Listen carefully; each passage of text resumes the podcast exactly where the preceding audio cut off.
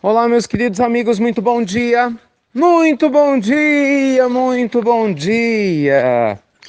Hoje é sábado, dia 12 de agosto. Luz e paz para o seu coração, né? Muitas bênçãos para você, para sua família, para as pessoas que você ama tanto. Né? Começando com muita alegria, com muita gratidão a Deus, uma pílula especial, pelo menos para mim, né? muito especial do nosso amado Evangelho de hoje. Estou vivendo e achando bom. Meus amigos, eu ouvi frases de efeito durante toda a minha infância. Frases que exortavam a vida, a valorizar a fé acima de tudo.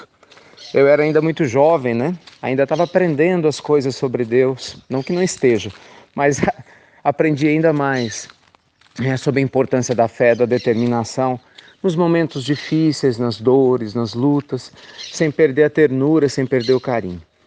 E sem dúvida alguma, né, esse espírito que Deus colocou na minha jornada e que me iluminou muito, e que retornou ontem à pátria espiritual, a minha avó, que eu sempre vou dever muito amor e gratidão. Ela me ajudou bastante a entender muitas coisas da vida.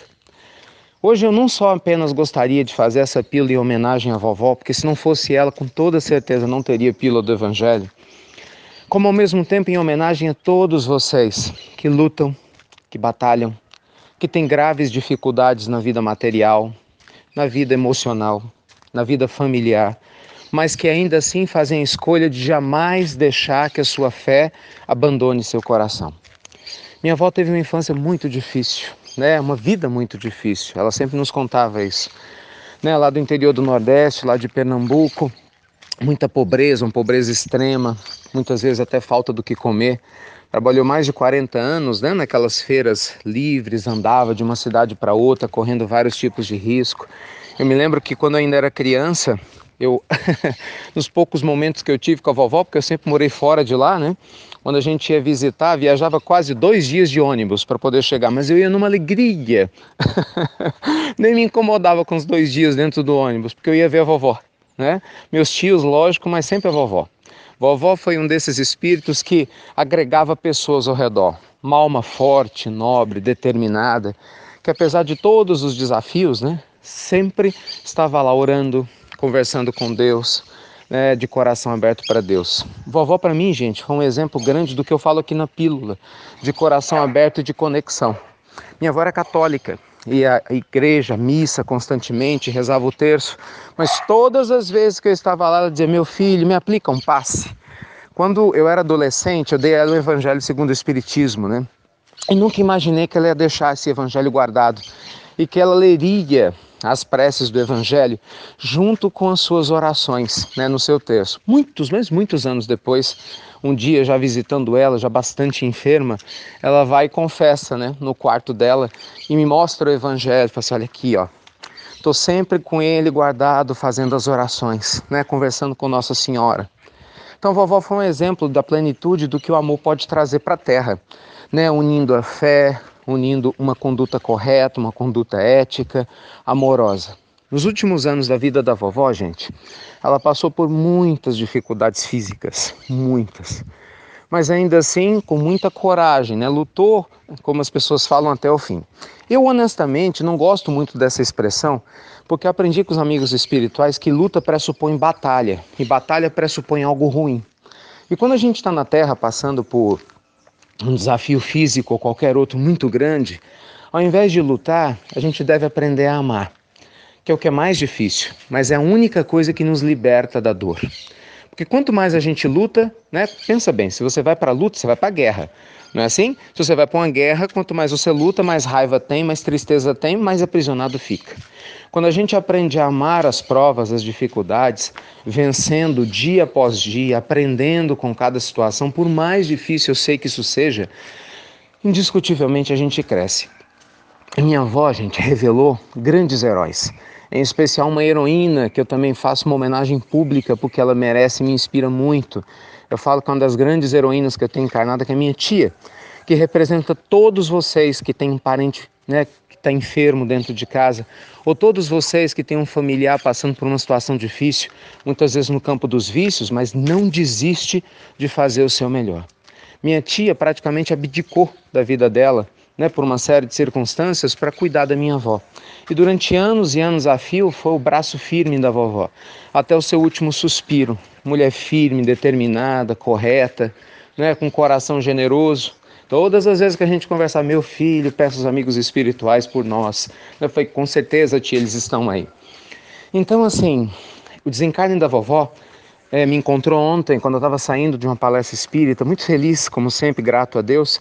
E apesar daquele daquele lapso que a gente acaba sentindo, né, de saudade, que muita gente acha que porque a gente entende a morte que nós não sentimos saudade de quem a gente ama. Eu queria lembrar para essas pessoas que no Evangelho até Jesus, né, demonstrou seu afeto por Lázaro. né? Lembra-se que Lázaro, amigo do Cristo, teve a oportunidade, entre aspas, né, de desencarnar duas vezes. Uma Jesus trouxe, a outra Jesus chorou. Por quê? Porque demonstrava a importância da gente valorizar com carinho, nunca com sofrimento, de honrar a memória daqueles que a gente ama. Então, quando eu fiquei sabendo do desencarno da vovó, o sentimento, talvez nunca tivesse sentido isso de uma maneira tão grande, foi de felicidade. Apesar da saudade, mas a felicidade de alguém que cumpriu muito bem o seu papel, que honrou a sua encarnação com muita dignidade, apesar de todas as dores que passou, né? Nem listei nenhuma delas aqui, mas com certeza, né, meus familiares sabem exatamente, dando um exemplo de como viver, um exemplo de tudo aquilo que o evangelho nos ensina. Então, meus amigos queridos, não desista de você. Não desista dos seus familiares difíceis.